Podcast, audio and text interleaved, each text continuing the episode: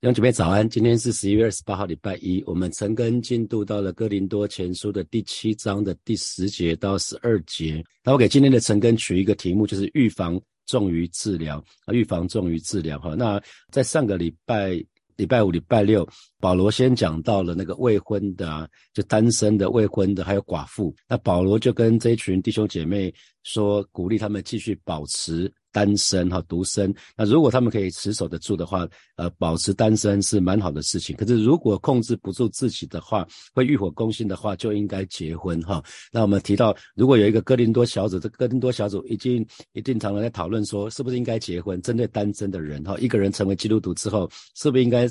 是不是应该结婚？那是不是单身比进入婚姻的人更高尚？哈，更更更圣洁？那如果已经结婚的人，那是不是要跟配偶离婚？哈，保罗接下来就要讲这个这个部分。啊，第十节，保罗说：“至于那已经嫁娶的，呃，那呃，在新普节翻译就是，但对那些已婚的人，那我这个吩咐呢，是出于主，不是出于我自己。妻子不可离开丈夫。啊，所以保罗。”保罗从第十节开始说的是针对已婚的信徒，就是已经已经结婚的信徒。那保罗同时也说，这个部分不是我吩咐，乃是主吩咐的，所以他这个吩咐是出于主哈。所以呃，我们这边有一些牧羊领袖，我们我们在嘱咐弟兄姐妹的，要出于出于神，尽量是出于神，不不是出于我们自己哈。因为神可以借着他的仆人使女传递他的心他的心意。那有的时候是神的仆人使女引用。圣经里面的话啊，引用圣经的话，那当然有一些事情是圣经里面没有提到的啊，圣经里面没有提到的。那有的时候我在跟弟兄姐妹分享的时候，我就会说，这是我个人的意见，只提供他们仅仅仅提供他们参考。那通常不是圣经的部分，我就不会讲的太绝对哈，因为我们都会有犯错的可能。那如果是圣经上面清楚的记载，那我就会提醒弟兄姐妹啊，那呃这边就提到信徒不可离婚。那信徒不可离婚，其实是主耶稣他很清楚的教导。啊，主耶稣在四福音书里面有记载主耶稣的教导，因为二人成为一体，神所配合的人不能分开哈。所以神每次在证婚的时候，最后最后牧师传道都会讲到说，神所配合的人不能分开哈。所以保罗说这是主的命令，不是他自己的命令。那这个命令呢很困难哈，没有因为这个这个这个命令没有任何的条件。那因为上个礼拜我知道有些有些弟兄姐妹就说，牧师啊，你讲的那个好困难啊。那个什么不能对自己的身体没有不能主张自己身体的权利啊，那好困难呐。那如果先生有小三呢？如果先生不顾家呢？如果家暴呢？哇，就一头大股就有很多的问题哈。那我想我们可以慢慢再来看这这个这个部分哈，因为呃神的这个命令是没有任何的。条件的哈，就很像婚姻誓约啊，在每次证婚的时候，在火把里面，我们都会有四个问题嘛啊，第一个问题就是你是不是相信对方就是神所为你预备的那个生命的伴侣？那第二个第二个题目是你是不是愿意成为对方的帮助者啊？那第三题就是你你愿不愿意爱对方的家人，敬重对方的家人，如同你爱你的家人，敬重你的家人一样？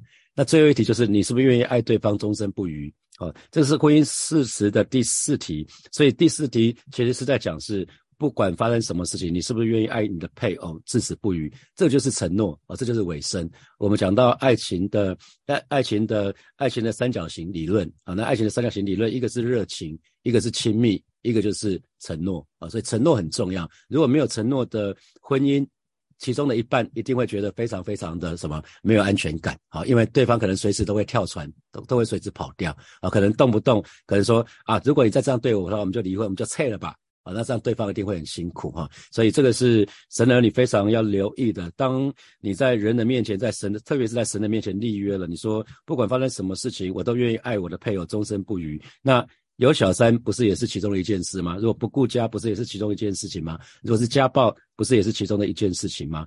啊，所以讲到这里，大家大家不知道有没有想到，呃，在五饼二鱼之后，主耶稣说跟随他的跟那跟随他的那些人说要吃他的血，要吃要吃他的肉喝他的血，然后这样就会有新的生命。然后跟随耶稣的那一群人就说这话甚难谁能懂的呢？那然后接下来就一群人通通跑掉了。散了散了，只剩下十二个门徒，不是吗？有的有的时候，其实神的圣经里面有有一些部分，其实不是难懂，而是难做啊。我们我们是讲说，圣经里面有很多地方不是难懂，而是难做。那目前教会的做法是，只要有家暴的情形发生，那我们就会跟当事人说，家暴的那一方一定要接受治疗。那因为如果有家暴，就有家暴的情况，那夫妻大概很难再继续在同一个屋檐下生活哈，因为家暴。通常都是在深夜的时候家暴，那当事人会会会非常非常辛苦哈，因为每个人应该都可以有免于恐惧的自由。那啊，在这种情形情形之下，通常牧者不会说哈，你们要继续在一起，或者是说神所配合的人不能分开哈，因为这样子让对方太辛苦了。好，那那那至于其他的情况，通常我们就会介入了解一下双方的情况，再给予适当的建议，那或者是请他们接受专业智商师的咨商哈，因为呃这个问题。夫妻之间的问题不会随着时间就自动消失或自动解决，啊，绝对不会哈。那我们我也常常跟弟兄姐妹说，呃，特别是我证婚的，就是如果婚姻有遇到什么状况的话，就应该要赶快找牧者，找他们的领袖帮忙哈，千万不要等到婚姻进入交护病房或者是殡仪馆才告诉牧者哈。那越早求助机会就越大。那啊，我从成人牧区牧养到社青，那我看到。看到呃，在教会的弟兄姐妹，通常有有分几个阶段哈，在结婚的时候，就是新婚刚刚结婚的前半年，这个是磨合期。磨合期，两个人都要适应一个新的身份，就是要做先生，要做太太这个角色啊。所以如果有选择，常常会建议弟兄姐妹不要跟家人在在一起啊，因为一次把把一个角色扮演好就已经不容易了，要扮演好先生，要扮演好太太的角色就不容易了。那如果再多一个什么女婿啊，再多一个角色叫媳妇啊，因为住在一起，每天就就要扮演这个角色。如果一个月，如果一个月看到岳父岳母，一个月看到公公公公婆婆啊，或者或者是最。一一个礼拜看到一次，基本上那都还好。可是天天见面的话，其实你那个角色要扮演好不容易哦。那所以如果有选择，尽量不要跟家人住在一起。那通常我们看到结婚的前半年，如果是谈恋爱的期间够久，那双方都没有戴面具，是真实的表现出自己的话，那通常在新婚的这个阶段都不会是大问题。啊，所以啊。我们常常会鼓励弟兄姐妹一定要参加，一定要接受婚姻辅导，哈，婚前的辅导。为什么？那教会现在目前的规定是，如果要请牧师证婚的话，牧者证婚的话，啊，特别是在教堂婚礼的话，那一定要先做婚辅，哈。那不是要强迫，而是我们看到，呃，在婚辅的过程的当中，常常会发觉说，呃，两个当事人因为热恋的时候，有一些议题根本没讨论到，可是这些没讨论到的议题，很可能在婚后就爆了，啊，所以。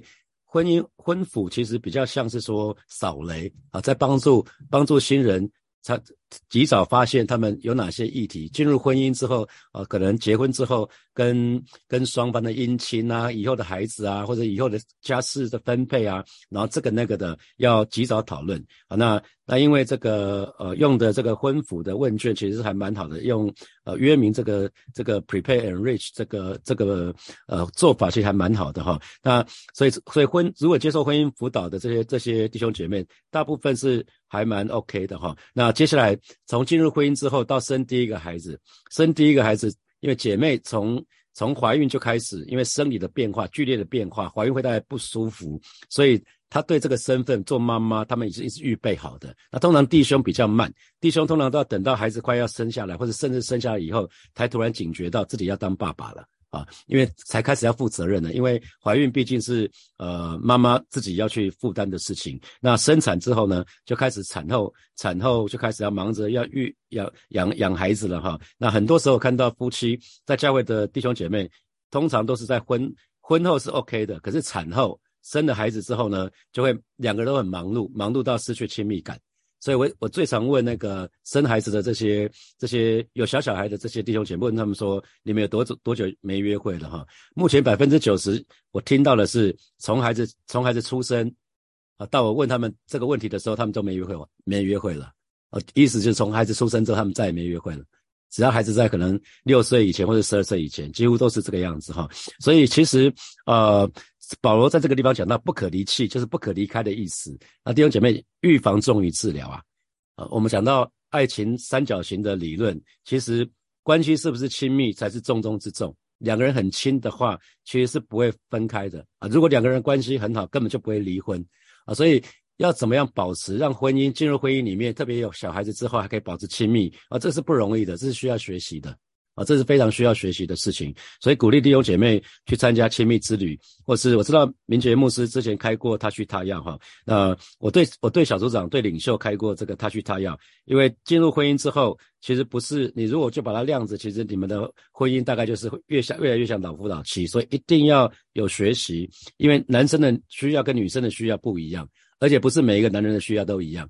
啊，所以透过一些一些方式，可以帮助你们可以更认识彼此的需要。然后夫妻说穿了就是满足对方的需要嘛。哦，我们说我们没有主张自己的权利啊，所以我们就是努在婚姻当中学习舍己。所以鼓励你们，如果明节目是在开这个他去他的课，鼓励你们去上哈。所以保罗这边就说，妻子不可离开丈夫啊，妻子不可离离开的意思是指脱离婚姻的关系，也就是离婚哈，也就是离婚。那保罗在这个地方讲到了，就说，诶，他他。因为一般来讲，做先知讲道，做先知讲道是为神说话哈。那根据有两种，一个是神在圣经上面所说的话，这个我们称它为 logos。那另外一种是圣灵感动我们的时候，我们说出来的话，这个叫 rama 啊。那那圣灵圣灵在根根据当时说的话，这个 rama 呢不会违背圣经上的话，还有原则哈。所以我们可以根据圣经就可以核对先知讲到讲讲到是不是出于出于神哈。那啊这一段时间有人丢给我一个一个影片。就讲到美国那边有一堆先知啊，之前预言预言那个川普会当选总统哈，三呃两年前，那这些先知其实都是假假先知啦，说穿的都是假先知哈，假传圣旨。那后来他们都把他们之前发布的言论说川普会当选那些，通通都通通的下架，默默的下架，他们也不认错啊，这比较可惜的事情。好，那好，那明年教会还会有读经乐，教会也有有背经乐，那鼓励弟兄姐妹。参加读经乐，参加背经乐，我们要常常把神的话语藏在我们心里头。那当你需要的时候，神一一般你把神的话语背起来，那叫 logos，那个是 logos。圣经写在圣经里面的话语，那就是那就是 logos。那 logos 在你需要的时候，很多时候神就会告诉你说：“哦，我诗篇的第一章的第二节、第三节是我要给你的。”那个时候，那个那个经文就成为你的 rama。针对你当时的需要，你祷告的时候，神说：“这是我要给你的。”这个话就会变成是你的 rama。所以你一定要，你一定要把神的话语藏在你的心里头。就很像厨师要炒炒菜，厨师要厨厨师要做菜，一定要有食材啊。那你把经文背诵在你的心里头，这这就是食材。你要把神的话语放在心里头，需要的时候，神的话语就会出现，成为你当时的帮助哈。这个很重要。好，那十一节保罗继续说，他说：“若是离开了，不可再嫁。”或是人同丈夫和好，丈夫也不可离弃妻子哦。那和合本的翻译有点绕口，那新普的翻译讲的很直白，他就说，如果如果妻子离开了，那那就要保持独身，否则就要跟丈夫复合。教会也有这样的例子哈，啊弟兄呃姐妹，他们他们是没有信主的时候，没有信主的时候在婚姻状态的里面，那后来两个人两个人离婚了，那姐妹先来教会，后来把弟兄也带来了，那后来他们两个就一起都都信主了，后来两个他们又再一次结婚哈。那啊，后面又说，同样的，丈夫也不可离开妻子。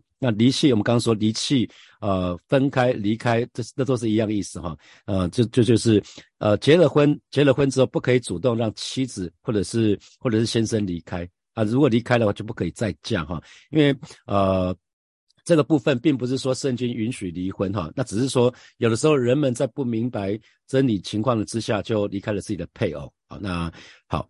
那或是人人同丈夫和好的意思是最好还是彼此可以和好如初了，好讲的是这个意思。好，那呃，你可以看到保罗他所讲的，每次是对对妻子的要求，同样也适合对先生的要求哈。好，十二节保罗继续说，我对其余的人说，那挂号不是主说哈。倘若某弟兄有不幸的妻子，妻子也情愿和他同住，他就不要离弃离弃妻子。那这个其余的人是什么人呢？其余的妻子。我们我们讲说保罗已经对什么？已经对单身的，已经对丧偶的讲过话了嘛？然后第十节、第十一节，保罗是在对什么？对已经结婚的基督徒讲的哈，已经对对对信主的基督徒来讲。那其余的人讲的是什么？是配偶，可能是先生，可能是太太，有一个是不信不信的人。啊，就是配偶是不信主的的这些弟兄姐妹，这就是保罗所说的其余的人，其余的人哈。所以呃，保罗那为什么要挂号？不是主说，就是主耶稣，主耶稣在在世界上的那服侍那三年半，并没有留下这样的教训。那虽然以下的教训好像是保罗说的，可是呢，他非常知道神做事的法则。那他跟灵，他的灵很敏锐，这是圣灵感动引导之下他所所做的教导哈。所以。所以就是呃被神所承认列入圣经，所以我们应该要把它当作是神的话啊。所以虽然不是主说的，可是其实是他从主所领受的。那他所领受的是什么呢？倘若某弟兄有不幸的妻子，那这种结合呢，就当时其实还蛮多这样子，就是呃。哥林多教会在更多城市里面，很多不信主的人，那他们生活很放荡。可是后来，某些人可能因着他的朋友信主了，或者家人信主了，就把他的可能是儿子、女儿就带去信主了。那等到信教的时候呢，就发觉说，另外一半是不信主的啊。他讲的是这种情形，保罗讲的是这种情形。那呃，夫妻两个人结婚的时候都没有信主，那可是其中一个人后来先信主了哈。那很多。今天今天比较不一样哈，今天今天在教会很多时候是因为信徒已经得救了啊，或者是他很喜欢另外一个人，那是另外一个男生或女生。可是呢，呃，我看到教会蛮多弟兄姐妹就是呃在教会里面找不到找不到对象啊，然后最后可能选择跟不信的人结婚哈。啊，那我们家老大就是这样子哈。那这个其实很普遍哈，因为呃姐妹可能没有单身或者是不结婚的恩赐，可是却又找不到。合适的基督徒的弟兄哈，你知道我我之前看那个日本日本的女孩子在择偶的时候有三高，那个三高是哪三高？大家知道吗？收入高啊，学历要高，然后身高要高啊，这三高我我还以为是什么血压血压要高，血脂要高，血糖要不是哈，他讲的是收入要高，学学历要高，身高要高，然后他们就就就有一个统计数字，满足这三个条件的单身男士只有百分之三，一百个只有三个。啊，那如果大家都要挑三高的，那就表示有九十百分之九十七的人就要继续单身了哈。啊，那那加上加上目前适婚年龄的哈，我我讲适婚年龄，适婚年龄跟适婚不一样啊。啊，明天我们再讲这个部分，适婚跟适婚年龄不一样，因为华人通常以适婚年龄，而不是他他他的状态是不是进入适合进入婚姻哈。那其实年龄年龄是，我们都因为生理嘛，生理我我们都很怕。女女女孩子就会有那个卵卵子，那什么时候比较健康啊？就就有这个考量。那啊，可是目前以适婚年龄来看的话，哈，弟兄跟姐妹的比例大约是二比一啦。那我现在看带学生嘛，哈，所以看到教会在十八岁以前，男生比女生更多啊，所以我们就要竭力的从国高中生、大学生开始，让他们不要离开教会，哈。所以为什么我说十八岁到三十一岁有一波逃亡潮？那因为他们信仰跟生活如果没有结合在一起，他们就离开教会了，以至于后来到了三几岁的时候，变成女生比男生多很多哈，这是很可惜的事情，也是很可怕的事情。那我听过听过弟兄姐妹要找找配偶的时候，他们找找有几个条件，说最好要是基督徒嘛哈，我然后呢灵命，那基督徒还有分很多种，所以灵命要好，对不对？然后品格要好，个性要好，哦，然后如果还加上刚刚那个三高的话，收入高、学历高、身高的话。哦，这个那个比铁人三项还困难哈，那就比铁人三项还困难，这难怪很多人到现在是单身的哈。那啊，保罗继续说了哈，妻子也情愿和他同住，他就不要离弃妻子。所以新约里面实其实是其实是不允许不不允许信的人跟不信的人结婚的哈，这是在哥林多后书里面会讲到。所以其可是也不鼓励哦，也不鼓励已经结婚的弟兄姐妹主动跟不信的配偶去离婚哦。啊很清楚啊，很清楚是这样讲的哈，就是已经结婚的一个弟兄或者姐妹，不要跟不信主的配偶离婚啊，不能去提这件事情。那这跟旧约里面不准犹太人娶外邦人的规定不一样啊。大家还是记得尼西米记吗？尼西米记最后一章，呃，那个尼西米做了一个非常断然的处置，就是让让娶外邦人的跟他的配偶拆。这个新约里面没有这样说哈，没有这样说啊，所以新约。新约里面，我我想，我们当我们把神的话语更多的、更多的呃熟悉的时候，我们就知道我们应对进退怎么做哈。那我们应该怎么去、怎么去在我们的婚配的对象里面，或者是已经已婚的、未婚的啊，或者是呃已经已经曾经结婚的丧偶的啊，各式各样的情况，其实保罗都有说了，呃，保罗都有说明，然后。啊，结婚的人一个信主，一个没信主啊，各种各个情况，其实保罗还蛮有系统的哈，他非常逻辑的，在呃哥林多前书的第七章里面，他就一个一个一个讲哈。好，接下来有几个问题是从今天的经文衍生出来的题目啊。第一题是，请问你有参加今年教会的读经月跟背经月吗？那你有没有得到任何的恩典啊？你今年我不是讲说你有没有得奖哦，我是你，我说我是说你从读经跟背经你有没有得恩典，我不是说得奖哦，好，你你有没有得到任何的恩典？你读了那些神的话语，会不会有些时候某些时候那个神的话语就出来了？好，那第二题是给在教会结婚的，在教会结婚的这些弟兄姐妹，你有没有受过教会的婚服？那请问对你有没有帮助？想想看，对你有没有帮助？好，第三题是给在教也是一样是给教会在教会结婚的弟兄姐妹，请问你们恋爱多久才进入婚姻？那结婚之后有经历磨合期吗？那那个磨合期大概多久？好，好，第四题是给有零到十二岁的孩子的夫妻哈。那请问你们上次约会在什么时候？我想想看，上次约会在什么时候？是不是就是我刚刚提到的，就是啊？如果如果你没有警觉的话，大概是从孩子出生之后就大概就没再约会了哈。啊，这一题是给单身的弟兄姐妹，请问你择偶的条择偶的条件是什么？啊，那把它写下来好不好？那这个礼拜拿给你的良师益友看一下啊，你可以给你建议。那你可以享受单身的生活吗？啊，你可以独处吗？我鼓励你要可以独处才进入才进入感情才进入婚姻哈。我刚讲到适婚年龄跟适婚不一样啊。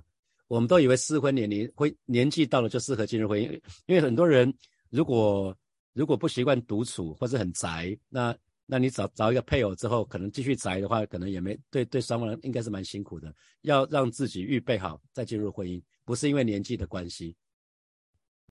好，弟兄姐妹，邀请大家一起来祷告哈。首先，我们就为已经进入婚姻、在家庭当中的这弟兄姐妹来祷告。我们要宣告，主耶稣是我们每一个人、每一位弟兄姐妹家庭的主。我们的好处不在他以外。我们，我们就是宣告，我们愿意让主耶稣在我们家庭里面来掌王，呃，掌王权居首位。我们就一起开口来祷告。主啊，谢谢你，在这个时候，我们要为每一个在婚姻里面、在家庭当中的弟兄姐妹来祷告，宣告主，你是我们家的主，我们的好处不在你以外。主啊，我们再一次在你面前告白，主，我们愿意邀请你登上我们家里面的宝座，我们愿意让主耶稣在我们家庭的里面来掌权做王。而是主啊，你的爱浇灌在每一位神的人的身上，让我们用主耶稣的爱来爱我们的配偶，让我们用主耶稣的爱来爱我们的孩子，让我们用主耶稣的爱来爱我们的父母。亲，呃，求主亲自的保守、兼顾每一个家庭，啊，保守我们的婚姻，保守我们的爱情，藏在主的爱的里面。主啊，谢谢你，我们赞美你。啊，接下来我们继续祷告，为配偶。还不是基督徒的这些弟兄姐妹来祷告，你可能知道你的小组有哪些人啊？可能是姐妹信主的先生，弟兄还没有信主，或者是弟兄信主的姐妹还没有信主。我们就是为这样的弟兄姐妹来祷告，让我们可以有智慧的跟我们不信主的配偶来来相处，然后我们可以常常为不不信主的配偶来祷告，让他们也有机会能够认识耶稣，能够接受耶稣。我们去开口来祷告。是吧？谢谢你为教会里面还有一些弟兄姐妹，他们的配偶还不是基督徒的这些弟兄姐妹来祷告。让我们让我们有智慧的跟这些不信主的呃还没有信主的配偶来相处。哦，是的，主啊，谢谢你。我们也要为这些还没有信主的配偶来祷告啊，在特别在今年圣诞季的时候，主要让这些不信主的这些配偶都愿意就来到教会的当中，让我们有机会可以认识耶稣，更让他们可以接受耶稣成他们生命的救主。主啊，谢谢你，赞美你。啊，所以我们要邀请，我要邀请大家为单身的弟兄姐妹祷告哈，让我们可以跟主耶稣有美好的关系，我们跟小组弟兄姐妹都有美好的团契，让我们可以享受单身的时光。啊，更可以找到良师益友，可以打啊，求神打开我们属灵的眼睛啊，让我们正在找对象的时候，找对象最最重要的是品格，是信，是信仰，是个性哈，没有比这个更重要的是品格，是信仰，是个性啊，就是情绪，他的情绪。啊，遇到什么事情会不会会不会有暴怒的问题啊什么的？求神打开我们的属属灵的眼睛，让我们可以看见哪些是最重要的。我们就去开口为单身的弟兄姐妹来祷告。主啊，谢谢你在这个时候，我们要为单身的弟兄姐妹来祷告，让这些这一群弟兄姐妹他们知道怎么独处，让他们可以跟主耶稣有正确美好的关系，让他们学习跟主耶稣有非常亲密的关系，以至于当他们进入恋情的时候，他们也可以跟另外啊，不管是男朋友或女朋友建立亲密的关系，让他们从跟小组的弟兄姐妹有美好的团契开始，让他们知道怎么跟人谈话，让他知道怎么这个这些应对进退，是吧？更让这一群单身。的弟兄姐妹，让他们可以享受啊单身的时光，他们可以找到良师益友。求主打开他们属灵的眼睛啊，让他们啊，让他们不被自己的一些想法所遮蔽，更不限制主你的主耶稣你的作为。谢谢主耶稣，谢谢主耶稣。最后邀请大家对呃为为那个已经进入圣诞圣诞月接下来的教会的活动来祷告。我们为这个礼拜开始的呃圣诞市集来祷告。十二月三号、十二月四号、十二月十号、十一号连续两周我们有圣诞市集，我们就是为这个来祷告。也可以邀请我们还没有信主的家人来到教会的当中，我们就去开口来祷告。主啊，谢谢你为这个礼拜六、礼拜天还有下礼拜六、礼拜天的圣诞市集啊向主来祷告。主你亲自来保守恩待恩待每一位啊摆设摊位的这些弟兄姐妹，也保守没有没有摆设的弟兄姐妹，我们都可以邀请我们的家人、邀请我们的朋友、同学、同事啊来到这个当中，让我们开始啊来开始更多的来传福音啊！谢谢主耶稣与我们同在，也保守火把教会在圣诞季这个过程的当中，而不是这些活动有什么了不起的，乃是借着这些活动，我们可以带领更多更多还没有信主的这些这些家人，可以来到教会的当中，让我们也有机会可以来认识耶稣，可以接受耶稣。谢谢主耶稣，保守每一位神的儿女，从这个礼拜这个礼拜从从从第一天直到这个礼拜五啊，每一天都有神的恩惠。谢谢主，奉耶稣基督的名祷告，阿门。我们把掌声归给我们的神，哈利路亚。好，祝福每一位弟兄姐妹，从礼拜一直到礼拜五，每一天都有神的恩惠，每一天都在主的爱的里面，以至于我们有从神的爱，从神来的爱，可以去爱我们的家人。好，祝福大家，我们明天见，拜拜。